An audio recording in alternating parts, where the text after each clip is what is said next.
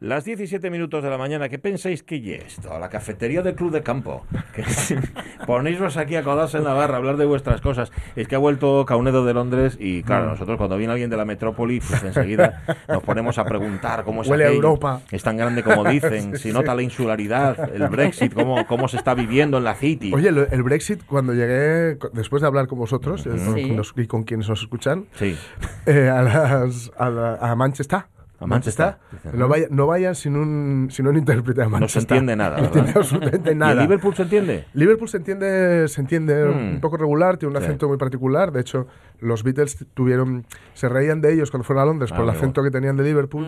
Y luego cuando se pusieron a, digamos, adaptarse, a troquelar ese acento para adaptarse al de, al de Londres, al capitalino, Ah, pues se reían de ellos porque era un inglés como muy de tacitas. Ah, Sí. Entonces, pues al llegar nada más entrar prácticamente en Manchester, Sí. antes de entrar en Manchester, de hecho, hay un cartel enorme, Hmm. enorme, enorme, de una compañía de... eh, bueno, es un bufete de abogados que lleva temas para empresas y tal, y ponía ya en grande Prepare to, to Brexit, prepárate para el Brexit. Ay, amigo. Y nos fijamos en una cosa, bueno, la, la chica de la que soy novio se fijó sobre todo en una cosa, ella como es abogada, que en los edificios públicos Sí. ya no está la bandera de la Unión Europea, Ah, que es ilegal. Anda. Tiene que estar la bandera de la Unión Europea. Vale. Por ejemplo, en, la- en el volviendo a Manchester, en el ayuntamiento de Manchester, sí. que es un ayuntamiento, es un edificio histórico que están eh, em, digamos, bueno, están arreglando de a poquito, porque ponen que bienvenidos, que estarían, que abrirían de nuevo sus puertas en 2022. Bueno, oye. Vale. El que tenga que hacer algún papel en Manchester pues, está apañado. Así volvéis en 2022, a ver Claro, si es claro. verdad que lo han cumplido. Sí. Eh, pues ya no estaba. Mm. Y en el ayuntamiento de Liverpool ya no estaba. Está la de Inglaterra Uy.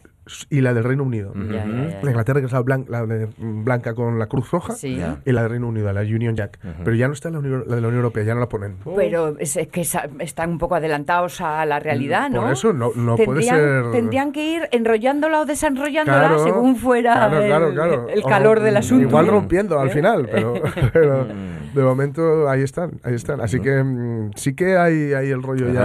¿eh? Sí, Con- la- con el, el rollo Brexit. Brexit. Bueno. Aunque luego viendo la, la, la BBC, ahí, eh, La BBC que es la, como la BBC pero en inglés, es ¿no? como la BBC, pero en inglés. efectivamente. Para ellos, como para ellos, ¿no? Y contra, contra todo pronóstico no hay ni bodas, ni bautizos, ni comuniones, Ya. salvo que sean reales. Vale, vale. Entonces, sí. No tienen una, un canal, el- la BBC 4, la BBC 4, que Sí. yo estaba enganchado porque eran todo documentales o de bichos Ajá. o de la Segunda Guerra Mundial. Así que yo Vale. estaba encantado. Te gustaba, eh, está claro, sobre todo por Está- los bichos. Por los bichos, por Sí, los bichos, sí, sí. Pues ahí sí que es cierto que los informativos y todos los tertulianos están constantemente dándole vueltas al Brexit. Ajá. Y sí que por primera vez, yo creo, eh, se, veía, se oían voces, eh, muchas voces, y de tertulianos y tal, que, que, bueno, digamos, gente autorizada, porque habías bajo, profesores de universidad, etcétera, sí. que pedían un otro referéndum. Ya. Otro referéndum porque, eh, bueno, eso quien, quien vea la película de HBO lo, lo cuenta muy bien, la película Brexit, Sí. eh, se, se- se engañó a la gente. ¿no? Ya. Se engañó a la, La- gente. la tengo en cartera des- cercana. Se, engañó descaradamente a la gente. ¿no? Entonces piden que se, que se vote otra vez. ¿no? Tengo un poco de lío mm, porque, claro, con estas cosas acabas le- leyendo o oyendo Mm. así titulares a lo loco y mi cabeza no acaba de Mm. cuajar. ¿Con qué va a pasar con eh, Irlanda del Norte? Bueno, en principio parece que lo van a mantener dentro de la, de, o sea, de la órbita comunitaria hasta cierta, cierta fecha y luego se revisaría, Ya. etcétera. ¿no? Pero no entiendo la argumentación.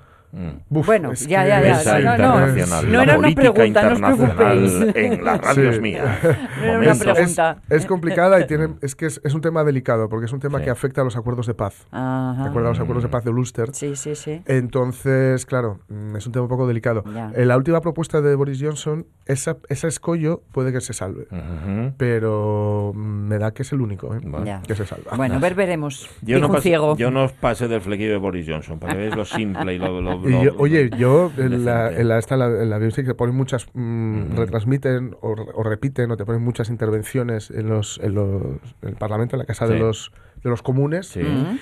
Y es increíble, ¿eh? Es una teatralización tremenda. Aquí llama mucho la atención. Sí. sí, sí. sí. Porque eh, gesticulan mucho, Sí. eh, se hacen un poco rollo monólogo, se apoyan en su gente, ¿no? Que miran Ajá. hacia atrás y todo. ¡ah! Un poco, un poco algarabía. y Es que al discurso político le falta pasión y luego lo veremos. Yo creo que le sobra. De gavilanes. Yo, yo creo que al discurso Hace falta político más pasión de gavilanes. Le sobra, le sobra pasión. Están Hace yendo a la víscera todo el rato. Bueno, da igual. Luego lo hablamos con Enrique del Teso. Hablaremos de su libro Más que palabras. la izquierda, los discursos y los relatos. O sea, Pasión de Gavilanes no al final. Pasión de Gavilanes, sí. No, al final lo hemos cortado. Vamos a meter a Reinaldo, que, lo tenemos, que, lo- que también Bien. tiene muchas Reinaldo pasiones. de Gavilanes. El mismo, el mismo. El mismo que fue a la primera cruzada Reinaldo y no de. Gavilán. Eso es. Bueno, y el hermano de Olivia. Bueno, si esto pensáis que es un programa de radio, estoy muy equivocados. A ver, a lo que vamos. Eh, pensamos en, en local, no, actuamos en local, pensamos en global. Bueno, haced lo que os dé la gana. Hoy vamos a pensar, y de hecho vamos a hablar en, en local, que es global a la vez, porque es Sí. nuestro globo, es decir, es nuestro mundo. Ya jugamos esto en otra ocasión, pero vamos a repetir porque a lo mejor igual hasta viene bien. ¿Cuál es tu palabra favorita en asturiano? Esto es lo que preguntamos hoy en Facebook.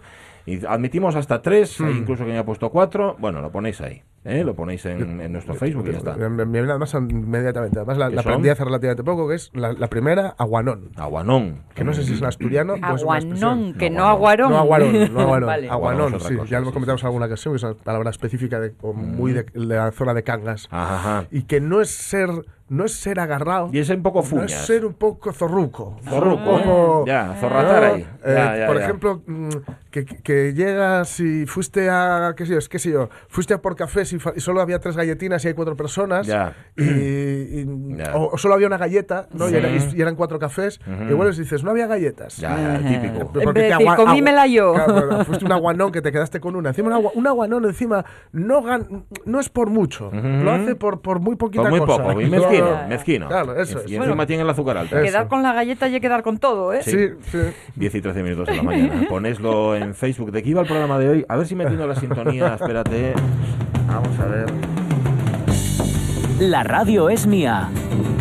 Pachi Poncela. Eso, eso la culpa es mía, ¿eh? Sí, La hablar. radio es mía, la radio. No, no, la culpa, la culpa. La radio es vuestra, la culpa es mía. Yo, yo- no quiero saber nada. Eh, está Sonia Villaneda, está Jorge Alonso, está Omar Caunedo, que ha vuelto de Londres y como buen aguanón que es, dijo que es que no había nada en las tiendas de souvenirs. que con el rollo del Brexit que se Oye, había agotado todo. En Liverpool y en Manchester pasaba igual. Sí, ¿verdad? Así estamos. Que, vienen- que vienen de vacaciones y lo único que hacen es soltarnos el rollo de lo bien que lo pasaron. Vale. Oye, que no estamos solos, que hoy viene Juan Pastor. ¿Cómo estás, Juan Pastor? Muy buenos Pues bien, días. muy bien, aquí de vuelta, muy Qué a bien. gustito de estar aquí después de todo un verano, ¿no? Ese Mm. paréntesis más o menos largo de nuestra existencia, ¿no? Sí. Y empiezas el curso tan prudente, porque a Y no preguntando dónde se sentaba. Eh, sí, y sin haber metido peseta ya, que, que sospecho que falta de ganas no te quedarían. Ya, desde- ya había pasado tanto tiempo desde que estuve la última vez que ya no me acordaba ni cuál era mi sitio. Venga, va, venga, ¿cómo era esto? No, y que estuvo rematando la tarea, además que la tenías en acabar. Sí, la verdad es que no, tengo- no tengo muy preparado. o sea, Bueno, no pasa nada. Pero bueno, eh, No algo, no algo haremos. ¿no? venga. Bueno, el caso es que un verano después, eh, aquí estoy de nuevo, ¿no? Un verano que empezó el 21 de junio, solsticio.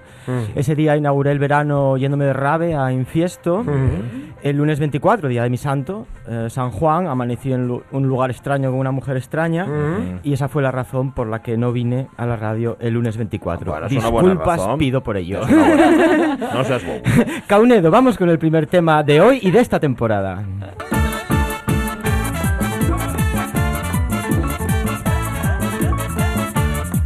Mari Carmen, Mari Carmen, Empezar fuerte, ¿eh? tu hijo está en el after hour. Mari Carmen, Mari Carmen,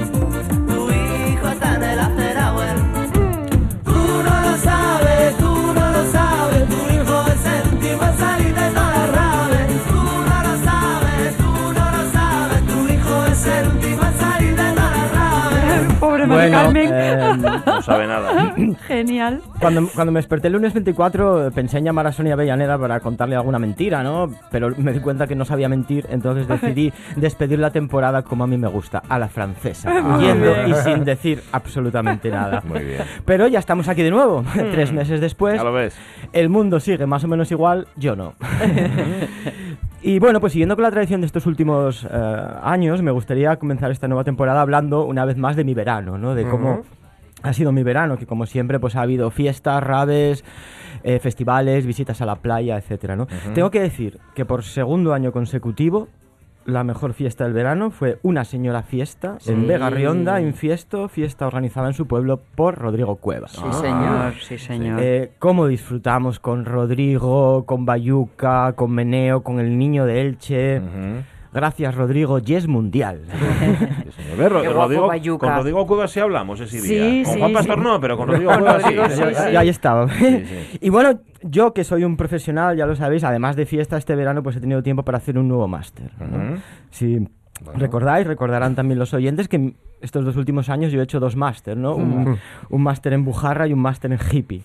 Pues bien, este verano he hecho otro máster, un más- un máster en Ocupa por la Universidad de Pola de Pena. y de eso, de eso, de eso quiero hablar hoy, ¿no? Bien, en el año 1964, una mujer de muy noble familia asturiana muere sin dejar descendencia y dona el palacio, su palacio, al pueblo de Ronzón, en el ayuntamiento de Lena. ¿no? El ayuntamiento de Pola de Lena eh, crea una fundación para la gestión de este palacio. Desde entonces, más de 50 años, el palacio ha estado vacío, sin utilizar, excepto eh, seis años entre el 2003 y el 2009, que fue cedido al colectivo Escanda para llevar a cabo un proyecto eh, agroecológico. En principio la cesión era por 10 años, pero en 2009 todo el pueblo fue evacuado porque literalmente se cayó. Eh, se cayeron las casas, parte de las casas, por los túneles de las obras del AVE. ¿no?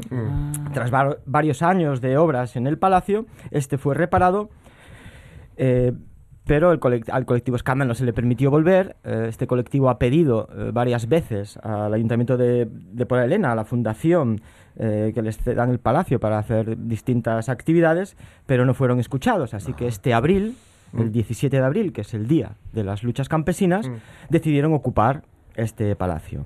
Yo estuve ese 17 de abril, eran vacaciones de Semana Santa y pude ir, pero luego entre clases, exámenes, trabajos fin de grado, pues no pude volver, ¿no? El 1 de agosto, primer día de mis vacaciones, cogí la mochila y me fui al Palacio de Ronzón y ahí sigo. Ah, Salvo que me echen, salvo que me echen los otros ocupas, de ahí no me, me saca la Guardia Civil, vamos. y bueno, pues ahí estoy, eh, tratando de vivir de otra manera, eh, tratando de relacionarme de otra forma, ensayando algo nuevo y de paso aprendiendo mucha psicología social, ¿no? He aprendido más psicología social en dos meses en Ronzón que en 15 años de lecturas teóricas, ¿no? Y tengo que decir que estoy disfrutando mucho estos dos meses, ¿no? Se me había olvidado lo, lo divertido que es hacer cosas con otros, junto a otros, ¿no? Y así cosas que detesto normalmente, como limpiar o cocinar, pues ahora las disfruto al hacerlas con otros y junto a otros, ¿no? Co- cooperar es punky. Eh, amarse y cuidarse también. Me encanta. Y bueno, pues estoy muy contento también porque en realidad me he pasado toda mi vida luchando contra, ¿no? Contra la OTAN, contra la guerra, contra la globalización, contra el capitalismo. Ya era hora de empezar a, a construir algo, dejar de criticar y empezar a construir, ¿no? Ya era hora de cambiar de alguna manera el no por el sí, ¿no? A mi edad, yo es que llego tarde a todo en esta vida, pero llego, no como otros. Y bueno, pues muerto y abandonado hace más de 50 años el Palacio de Ronzón, ahora vuelve a estar vivo. Ya no es un palacio para reyes o marqueses, sino un centro social ocupado, autogestionado, donde caben eh, muchas personas y muchos mundos. Caunedo, vamos con el segundo tema.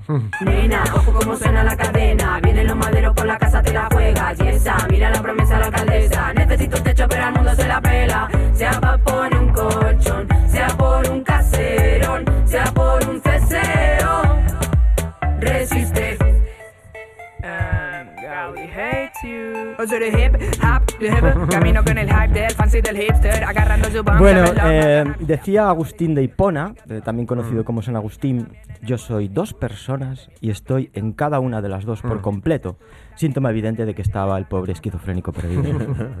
pues bien, yo desde el 1 de septiembre también tengo dos vidas, como tantos otros asturianos, ¿no? Una vida en Oviedo, con mi esposa la psicología, y otra vida en las montañas de Pola de Elena, con esta nueva amante que tanto me gusta y tanto me excita.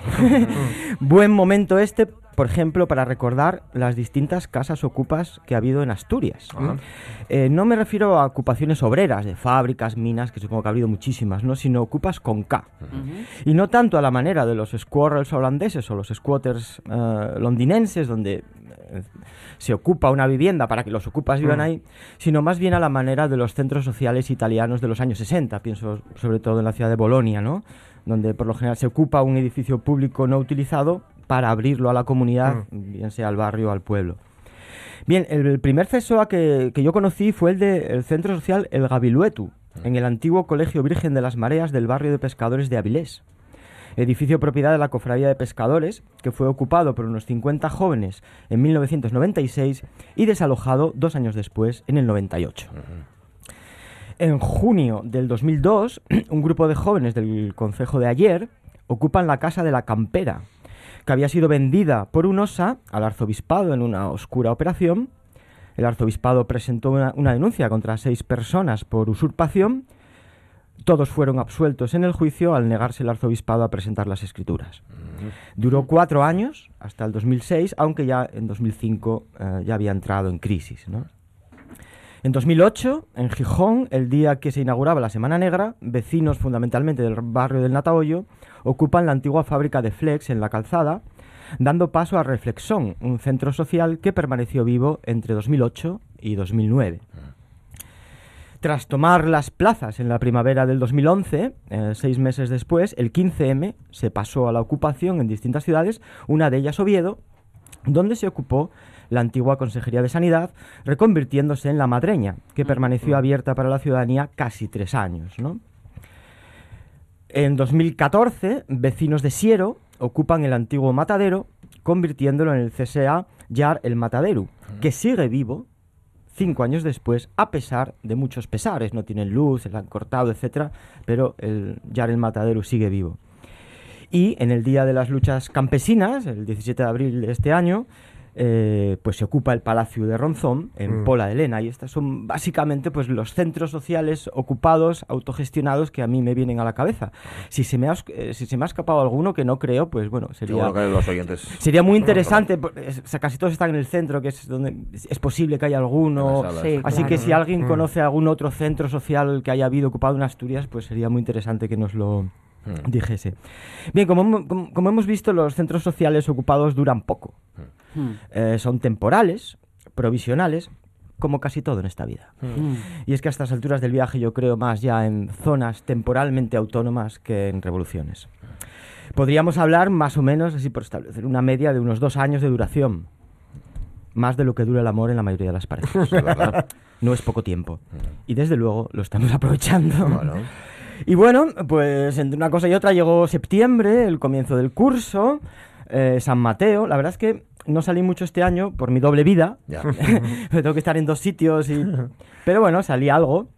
Por ejemplo, me pasé por la Plaza Fijó, donde habitualmente doy clases de psicología para ver el concurso de rock Ciudad Oviedo, ¿no? Me gustaron especialmente los ganadores, Sí, tengo ¿eh? que decirlo. Sí, un grupo que se llama Lombriz, creo. Sí, no, eh. gusano, gusano, gusa- gusano. Gusano. Bicharraco que se arrastra. Gusano, ay, sí. Eh, me gustó sobre todo la baterista, tengo que decirlo. Aunque había, hab- había un tipo, eh, el guitarrista, que era un cruce entre Ian Curtis de Joy Division y, y ese tipo que tenéis al otro lado. al otro lado del cristal, Caunedo se llama, ¿no? Sí, Caunedo, Caunedo, lo llaman. Lo llaman. Eh, es el nombre artístico. Bueno, Caunedo, pues trabaja, pon la siguiente canción. anda.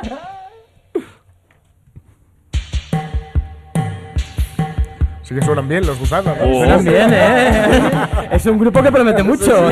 Muy mancuniano. sí, sí. Por lo menos una mitad de ellos.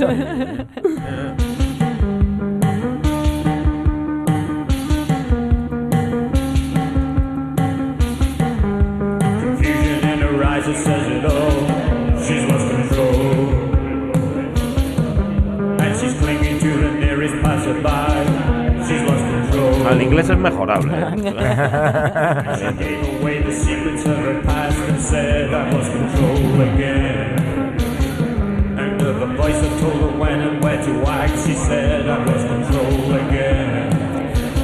Bueno, evidentemente lo que está sonando no es Gusano, es Joy Division.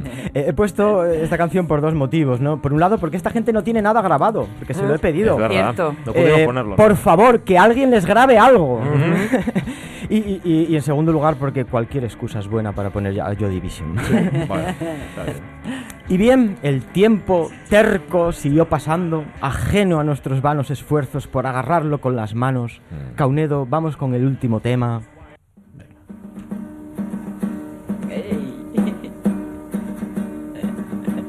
el final del verano llegó y tú partirás.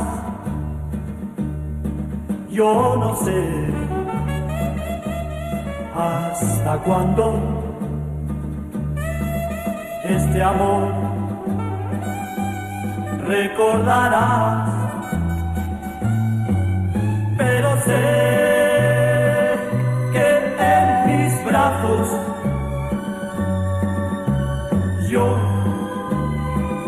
te tuve ayer. Eso sí, que nunca, nunca yo olvidaré. Amigos, amigas, todo es efímero y fugaz, sobre todo el verano y el amor.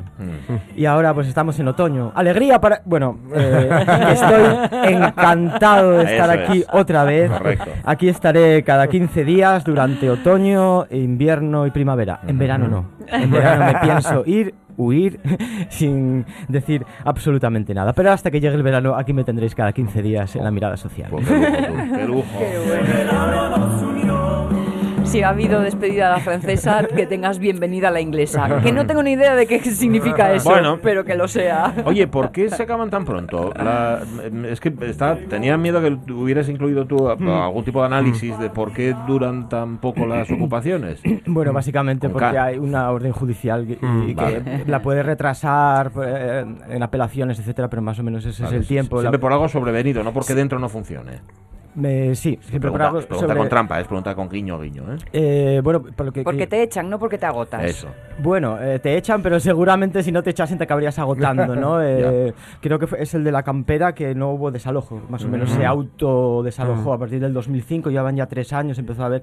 eh, unas personas se fueron a Madrid eh, y, y llegaron otras personas que querían vivir ahí, se hubo un problema entre los viejos y nuevos ocupantes, y entonces, que yo sepa, ese centro social no fue desalojado por la policía, pero el resto, como el Flex, la Madreña, eh, el de Avilés, fue incluso por la policía local, bueno, al final generalmente suelen ser desalojados, aunque algunos no, no son desalojados eh, por a- algún agente externo, sino que son de alguna manera autodisueltos. ¿no?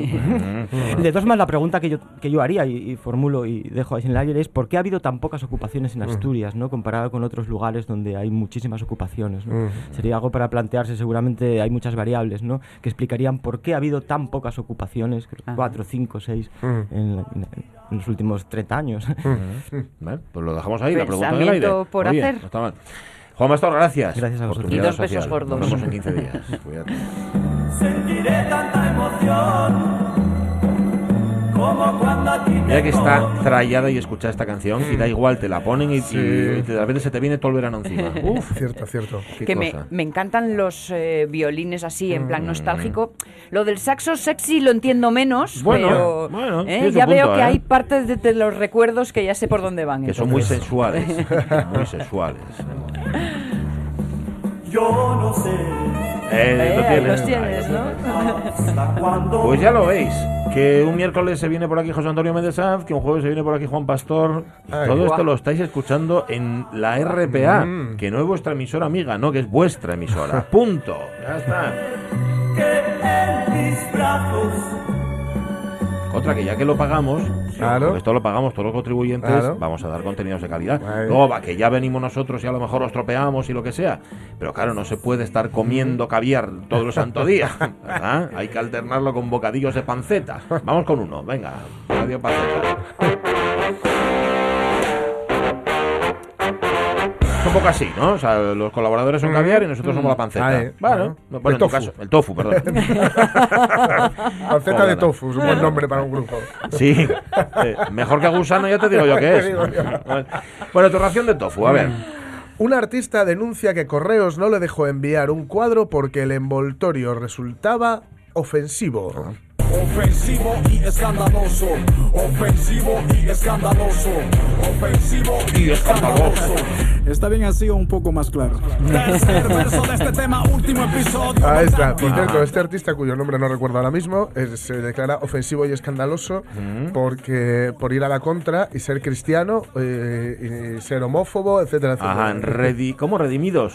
Dice Ese. Caunedo con un 2, redimidos. Ese, ese, Ah, que vale. es ofensivo y, Y escan- escandaloso. Dios. Bueno, lo, me- lo mejor entonces es el estribillo, El no, no estribillo. entramos en las Sí, sí. estrofas. Vale. Bueno, Lefred, el artista madrileño que pueden recordar como pues, sus obras como, con perdón, Retrato de mierda o Na, cómemela, ¿eh? Eh, pues dice que no pudo enviar un paquete con un cuadro que compró un coleccionista en Alemania, un cuadro suyo que un coleccionista alemán compró, Sí. porque la directora de la oficina de correos, en la calle Jacinto Verda- Ver- Verdaguer, perdón, en Carabanchel, Carabanchel bajo, no alto como el de Manolito, Ah. consideró que el papel en el que estaba envuelto resultaba ofensivo. Dice, las empleadas de correos fueron muy amables y les hizo gracia el, el papel, pero en un momento dado la directora de la oficina dijo que aquello no se podía enviar porque resultaba ofensivo. Vale. No sé cómo pudo verlo desde tan lejos, dice, porque estaba a 8 metros de distancia. Cuenta. Decir que el papel en cuestión en el que estaba envuelto eran eh, penes y vaginas. Ah, ¿no? Por decirlo así. Vale. Él lo dice de otra forma. Dice que, bueno, optó por no montar un expolio, que sería como, que, que sea como montar un pollo, pero en el, en el lenguaje de Lefrer. Y, dice- y dice que, bueno, lo que hizo fue eh, se- plegarse a las exigencias del servicio postal y que lo envolvió en otro papel, otro tipo de papel. Dice que hubiera entendido que la pega fuera que los chochitos y las pollitas no fueran suficientemente realistas y pasaran el filtro artístico de la directora, pero no. Sea como fuere, la etiqueta de ofensivo es muy subjetiva, lo cual es cierto, por otro lado, pero es que hay una ordenanza, la ordenanza de correos para el envío de cartas y paquetes que prohíbe expresamente, abro comillas, los envíos cuya envoltura o cubierta contenga textos o dibujos que vulneren cualquiera de los derechos fundamentales de la persona. Anda. Esto llevaba penes y vaginas. ¿eso vulnera algo? No sé, Bueno, depende de la fuerza con que lo tires, supongo. Puede vulnerar algo, ¿no? ya, ya. O lo Eh, mal dibujados que estén, porque hay quien dibuja Estaba penes por dibujado ahí. regular. Ya. Estaba Eh, dibujado regular. Era por eso. entonces. En realidad, eh, como bien cuenta el, el- el- el periódico, eh, este punto, que es el 3 del listado de prohibiciones, es una versión suavizada de un decreto franquista de 1964, ya derogado, pero no del todo, por lo que se ve, Sí. que prohibía el envío de objetos obscenos o, o inmorales y los envíos cuya envoltura o cubierta contengan textos o dibujos ofensivos a la moral o contrarios al orden público. Ujú. Iría un poco por aquí. Aquí el la asunto cosa. es lo de la moral, ¿no? Sí, iría un poco por aquí la cosa. Ya digo que esto, pues mira, si no resulta ofensivo, las cartas estas que os digo yo de corre, corre cartero, que es para mí lo que quiero, esto tampoco puede ser ofensivo. ¿Cómo lo hizo? ¿Cómo lo envolvió? Pues lo envolvió en papel de destraza. Ujú. Dice que, que a mí es una cosa que me encanta. Me encanta El nombre el ya papel solo. y me encanta el nombre y cómo suena. O sea, recurrir al papel de destraza que no va nada, nada, nada mal. Esto papel de estraza del que uso yo para sacar de la piel y vivo así en mi palacio de papel. Se está bien aquí, se está bien. La Posiblemente sea la primera vez que un artista le censuran no la obra, sino el El envoltorio, de la obra. envoltorio de la obra. Entonces, Y nunca ha os- pasado la y historia Una así. cosa, en verdad os digo que este tío tenía, tiene obras que pueden ser más censurables. ¿eh? Sí, ¿eh? sí, sí, sí. Mm. Pero bueno, fue el envoltorio. Por cierto, ahora que suena Nachín, aviso. Eh, porque bueno, es digamos mm, una- un acto público en la Casa del Libro este viernes, creo que es a las 7. Ujú. Presenta su libro que ya hemos hablado aquí largamente de él, debut, Sí. eh, Cristina Rosenbinge, Ah. Y lo presenta junto a Nacho. En la Casa del Libro. de En la Casa del Libro de Gijón. Ah, de Gijón. De Gijón, de Gijón, aquí, aquí, en Ah, Gijón. Así que, bueno, Jolín. quien quiera pasarse, que no sea por el morbo, ¿eh? Que sea por el libro. No, Sí. Que se claro. pase. Porque van a Bueno, hablar. oye, el morbo ayuda, ¿eh? Sí, sí, no, además Luego ellos, una vez allí ya... ellos además lo incentivan, ¿eh? Porque Cristina. Cristina ya puso en Twitter que iban a ir a hablar del libro y de lo que surgiera. Y, Na- y Nacho que iba a ir ahí a, a refutar las mentiras que sobre él cuenta en su libro y tal. Todo broma, pero bueno. Ya. Habla, habla de. Nacho Vegas en el libro. Sí, habla, habla sobre él. eh, con- eh, habla sobre él. Habla sobre él, vale. A mí me parece con una elegancia supina. Ajá, Él ajá. hace una, una imagen muy bonita. A mí me parece muy bonita, que es los dos caminando por eh, la Plaza Mayor de Gijón. Que no la conozca, tiene un adoquinado bastante resbaladizo. sí. Y ella iba con tacones. Entonces se resbalaba y se apoyaba en Nacho. Dice, Nacho era un soporte menos firme del que yo creía.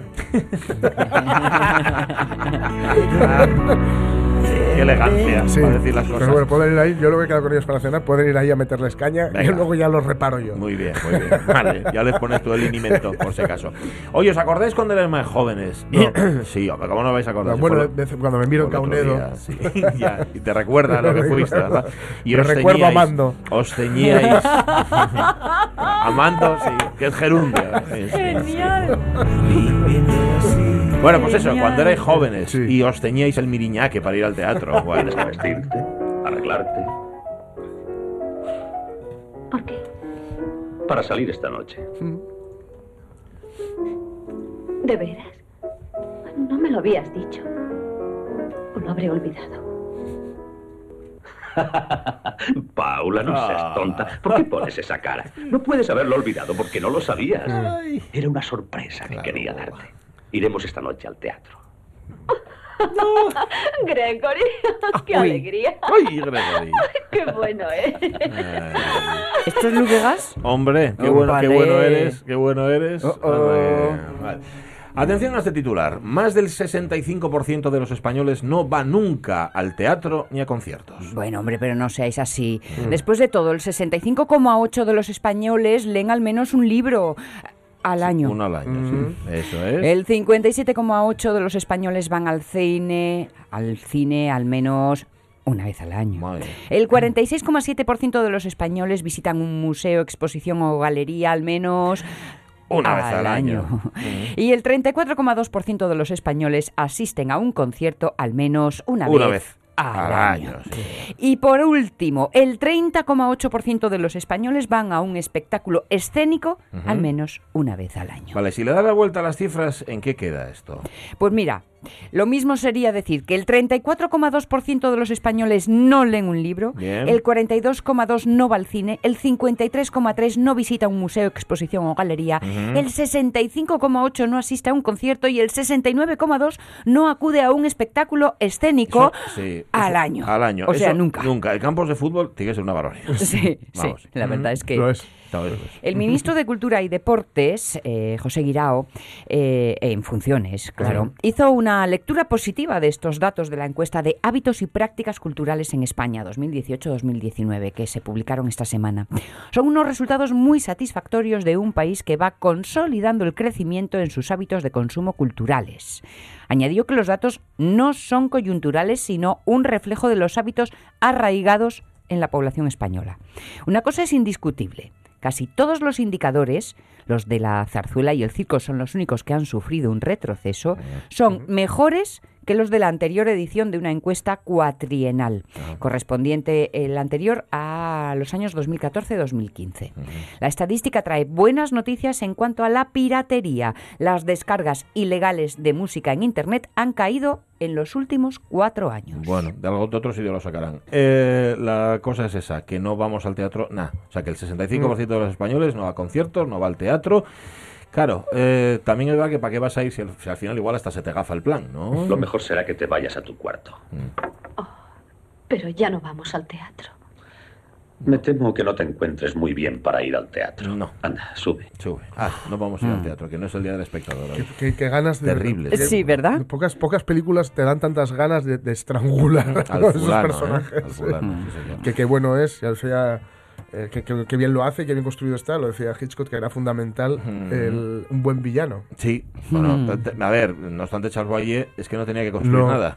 Se que ponía delante tiene- de la pantalla con sí. esos Sí. ojos así, a- a- Sí. eh, Sí. esa caída de pestañas que tenía. Y bueno, Y en este texto solo faltaba el tontita. Sí. Bueno, en algún momento se lo dices. ¿Caviar para los colaboradores? Se pregunta Ramón Redondo. Ramón, estás tergiversando. Hemos dicho que los colaboradores son caviar. Sois caviar los colaboradores, ¿entiende? ¿Eh? Bueno. Tontito.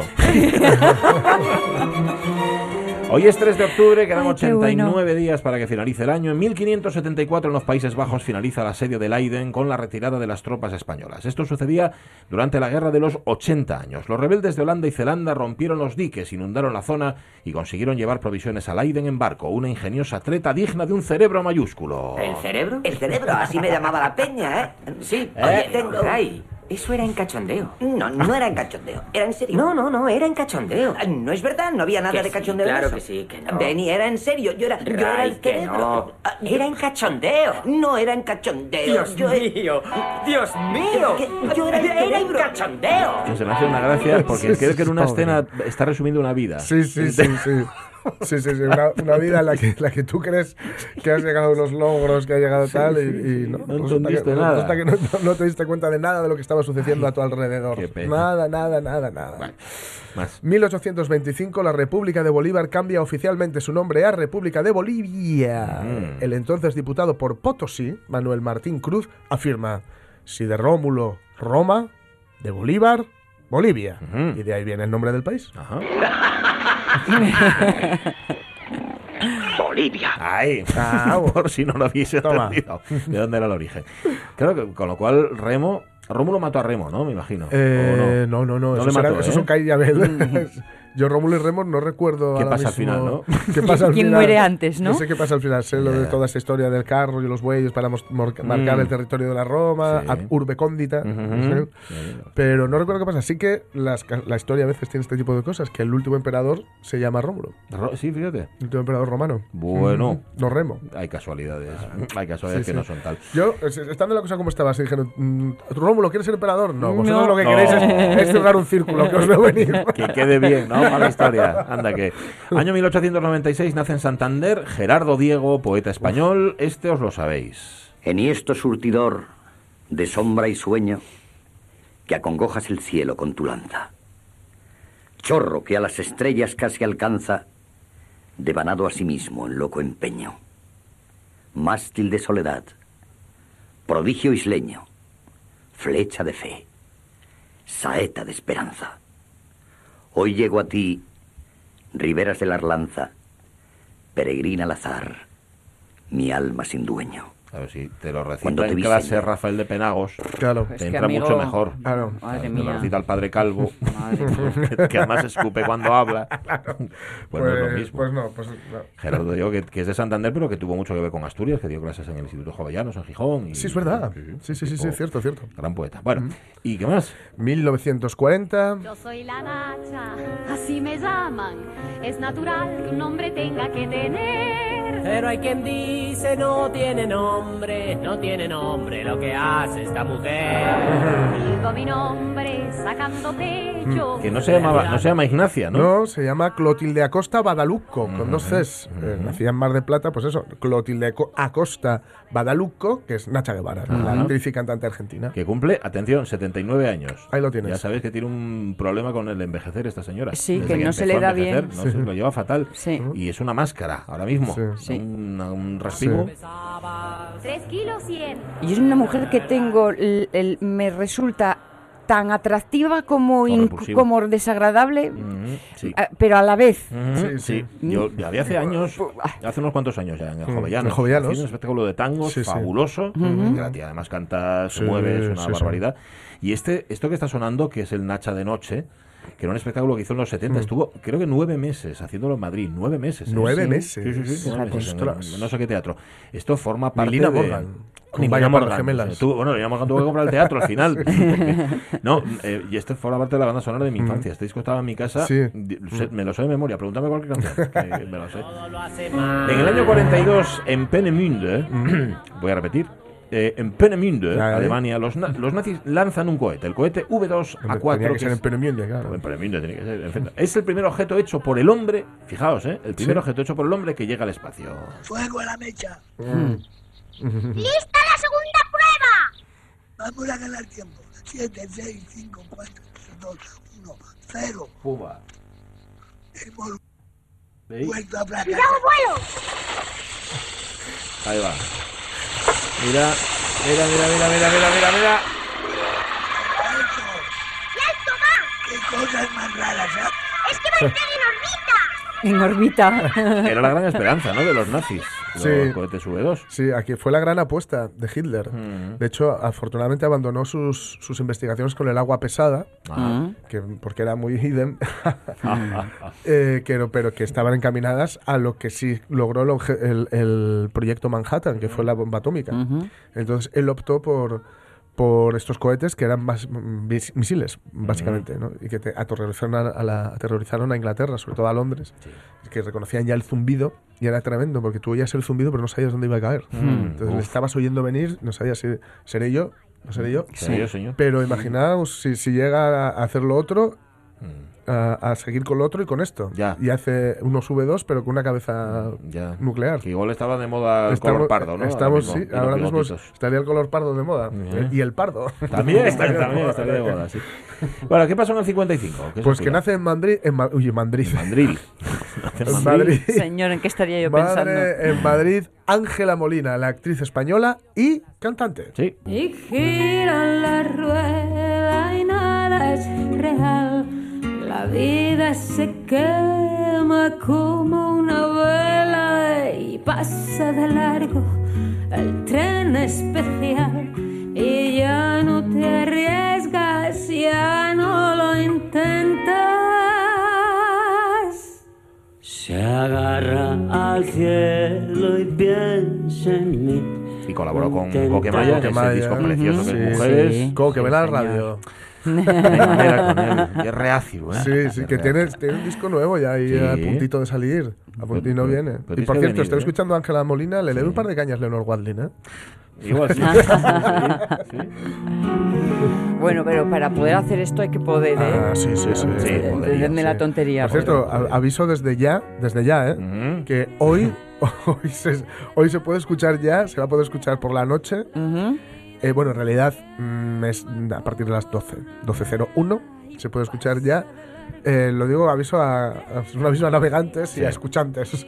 El nuevo disco de Nick Cave, que es doble. Ah, sí. ¡Ápale! ¡Doble! ¡Ápale! Es incansable este hombre, ¿no? Es incansable, pero es, no es- parar. El segundo de los discos son solo dos canciones largas.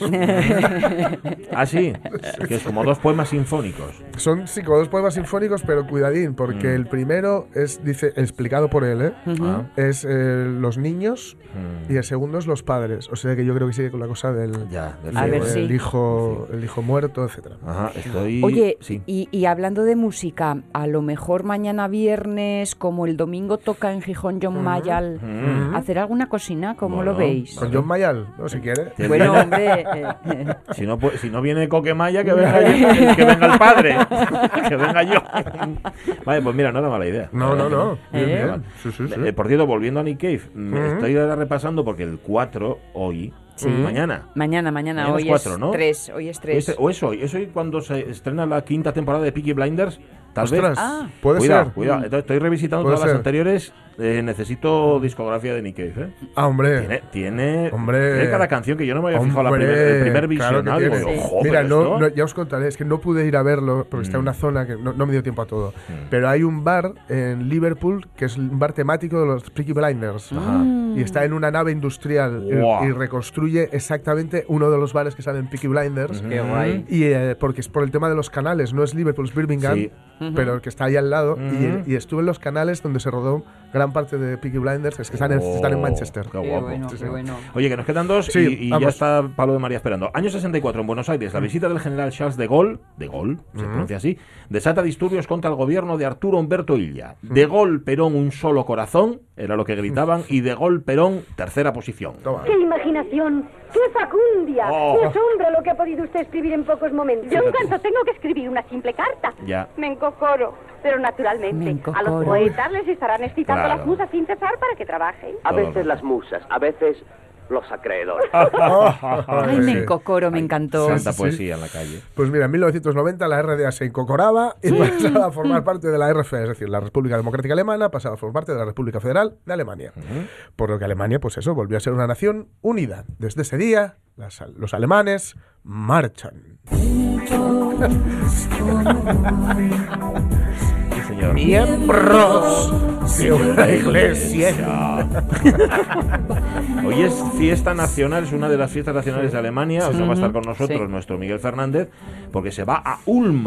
Anda. Fíjate que las palabras en alemán, las ciudades también tienen un montón de Sí. letras y de, y de vocales que no sirven para nada. Ulm tiene solamente tres letras. Ajá. Allá se va.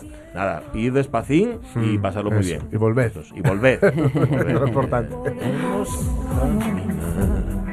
Sin la ayuda del Señor. 10 y 51 minutos de la mañana. Sí, por favor. Cine.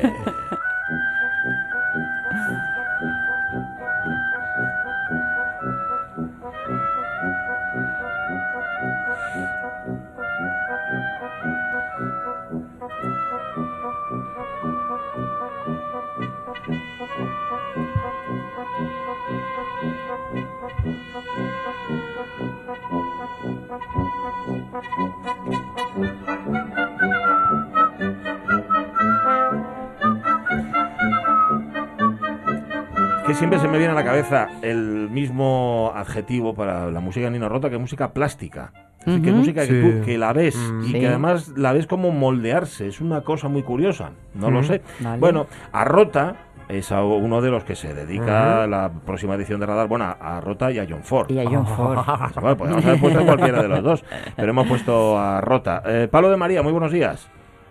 ¿Qué tal? Buenos días. ¿cómo Buenas. Hola, hola, Pablo. Bueno, lo mismo que podíais haberse dedicado a John Huston y a John Williams. Vamos, Da- pues, dale eh, tiempo, dale tiempo. Dos, dos que os apetecían, ¿o qué?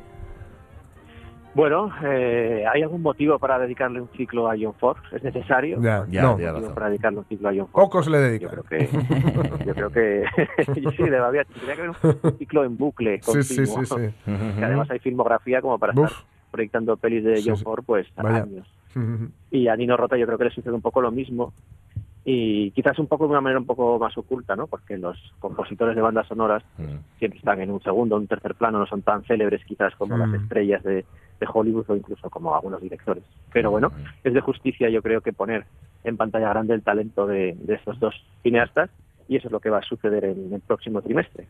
Pues sí, no, vamos, es que solamente ver los títulos de lo que hay preparado para este trimestre, Se te ponen los dientes largos. totalmente, y, y, bueno, a nosotros desde luego, a Ramón Redondo, nuestro oyente becario, eso ya no te quiero ni Uf. contar cómo, se le, cómo se le están sí. poniendo. Em, no te digo, no te pido que, que nos lo cuentes todo, porque además hay un programa de mano excelso, Bien pero, chulo. pero lo- las que tú no te perderías en caso de que no se pueda ir a todo, Pablo. Pues es complicado, porque son 26 Por eso te películas y además son 26 pelis que van desde Japón hasta Argentina, pasando por pues Islandia, Francia y Egipto. Hay cine contemporáneo, hay cine clásico. Es difícil, es difícil. ¿Alguna rareza? alguna. ¿Alguna rareza Eh, que así, bueno, lo, lo más evidente resulta que nos va a resultar más cercano a nada que ojeemos el catálogo? ¿Alguna rareza? Más allá, más allá de los grandes clásicos, eh, yo tengo un cariño especial por una película que se llama Ray Liz, una película británica Mm. que se proyecta el jueves 14 de noviembre. Y es una película que, bueno, una película pequeñita que ha pasado por festivales, que ha funcionado muy bien en- para la crítica y para el público que la ha visto en festivales, pero que no ha tenido una distribución comercial muy notable. Y es una película muy peculiar, con un sentido del humor pues muy británico, es una historia además muy íntima y bueno, de eh, la infancia, el propio director nos narra su infancia, tiene unos toques autobiográficos muy muy importantes y es una película que merece la pena descubrir. Yo creo que es una de estas películas que están ocultas para el gran público y que merece la pena descubrir y por eso la, la llevamos también a la pantalla del Filarmónica. Bien. Es una de esas películas contemporáneas que, bueno, pues que, que complementan, digamos, la programación de los grandes clásicos con esos nombres tan relevantes Mm. ¿no? como son el caso de Ford y de Rota. Oye, aparte de poner los ojos en blanco, que es lo que hacemos los que no sabemos nada de cine, pero hemos visto cuatro pelis, ¿por qué John Ford es tan importante para la historia del cine? Pues eh, si pensamos en John Ford, quizás podríamos utilizar el adjetivo de fundacional. ¿no? John Ford es, eh, es uno de los que desarrolla el lenguaje del cine moderno. Y luego John Ford tiene una doble vertiente, esta vertiente más como del entretenimiento, de las pelis del oeste y que Sí. parecen de aventuras y de héroes y tal. Y luego, por otro lado, John Ford eh, ha sido uno de los grandes directores eh, que, que han marcado pues eh, Hmm. el desarrollo, por ejemplo, de los personajes. ¿no? Los personajes en el cine de John Ford son muy importantes. A la hora de construir personajes, Sí. John Ford lo hacía de una manera formidable. La identidad, ¿no? las, Hmm. las pelis de John Ford, el tema de la identidad personal, de la Hmm. identidad de grupo, de la identidad de nación, si lo queremos extrapolar más allá. Cómo Ujú. se funda una nación en base quizás a una mentira, Hmm. como sucede en el hombre que mató a Oliver Sí, por ejemplo, ¿no? O en Centauros del Desierto, Ujú. que la identidad mucho más fuerte. Bueno, y vais a poner vais a poner una de las de las películas donde donde el tema de personaje, nación e identidad mejor y más se, se ha tratado de una forma más brillante y más cruda y más dura, que es el delator.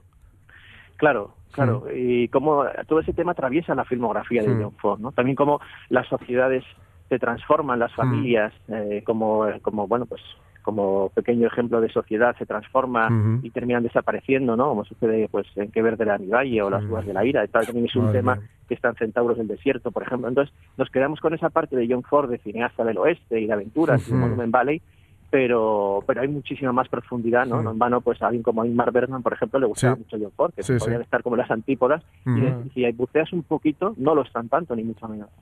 Claro, es que está el envoltorio del caramelo, Mm. el caramelo y el Claro. relleno del caramelo. Claro, claro. Además, era un tipo que influyó efectivamente a Berman y a Spielberg. Quiero decir, es que, Mm. es que eso define muy bien a John Ford. ¿no? Sp- Spielberg cuenta que fue a ver a John Ford cuando John Ford estaba ya muy mayor y él era un principiante. Y John Ford en el despacho solo tenía tres fotos, que eran tres, tres momentos diferentes del día en Mm. Monument Valley.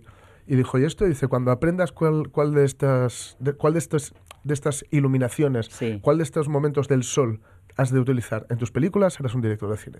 Y Spielberg dice, a día de hoy, no sé si se estaba quedando conmigo Sí, sí, sí, sí. o realmente dice, pero luego dice, yo sospecho que efectivamente de- va un poco a la hora de Ajá. iluminar una escena, a la hora de iluminar una historia, va un poco por ahí, ¿no? Según Siempre- lo que pretendas, Claro, claro. eliges. Claro. Qué bueno.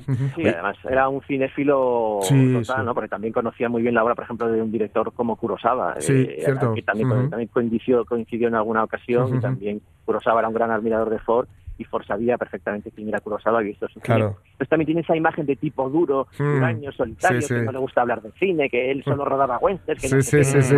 y todo lo contrario, ¿no? Lo de era, era, un, era un artista, era un poeta, era un, era un Tiene, artista tiene una falsa humildad, humildad maravillosa, ¿no? Cuando decía eso de que yo solo Sí, hago sí, películas de, de- de oeste, vaqueros ¿no? o este, ostras. Oye, que hay pelis nuevas también, a ver si que no nos pueda la nostalgia. También hay títulos de 2017, 2018, ¿no, Pablo? Sí, tenemos, como decíamos, bueno, un pequeño mapa mundi eh, de cine que atraviesa, pues eso, todo el globo. Tenemos una película que se llama La novia del desierto, que es una peli argentina también pequeña, delicada, con un sentido del humor soterrado también muy notable, que no ha tenido una distribución comercial a la altura de la calidad de la película. Y, bueno, pues eh, también estará en la pantalla de radar eh, este trimestre y es un poco lo que queremos, ¿no? Esas películas eh, notables que han pasado desapercibidas casi para el gran Sí, público, sí, pues qué la bueno. rescatamos, como es el caso de Yo Merine también, una película eh, bueno que cuenta la historia de dos amigos muy diferentes entre ellos que emprenden un viaje, la típica película de amigos y de viaje inesperado que lleva pues al conocimiento de cada uno más allá, en fin, son películas eh, bueno, pues eh, eso, pequeñitas en algunos casos, que no han tenido mucha distribución y que merecen ser vistas. De forma muy rápida, ¿qué se llena primero, los grandes clásicos o Mm. las rarezas? Pues eh, no se sabe, no, Vale. se puede prever, no se puede prever porque el público es impredecible. Muy bien. Nosotros hemos tenido llenos en películas de autor europeas así muy poco conocidas y luego hemos tenido llenos en clásicos rotundos, luego otros clásicos rotundos no se han llenado tanto y Vale. películas de culto, pues sí, esto es Mm. impredecible. Muy bien, muy bien. Afortunadamente tenemos siempre mucho público. Pues sí, que el agradezco. caso es que vayan, claro, que Y, vayan. Sí, y funciona. También es un menú extenso, son 26 películas y, y es un menú completo, es decir, es un menú Para elaborado para, para ser tomado como una unidad también. ¿no? En el, discurso, en el Filarmónica, la en gran pantalla, jueves a las 8 y domingos a las 7 y media, no os lo perdáis. Nueva, nueva entrega de Mm. Radar. Programación. Es una entrega al cine, hay que entregarse, no Sí, queda otra. sí. Gracias, Pablo de María, gracias por todo. Un abrazo. Abrazo. Abrazo. Sí, señor. Em, Hasta ay, qué bello es vivir, ¿eh? ah, sí, también es verdad, le echan para acabar. Ay, las 11, las noticias, madre. de-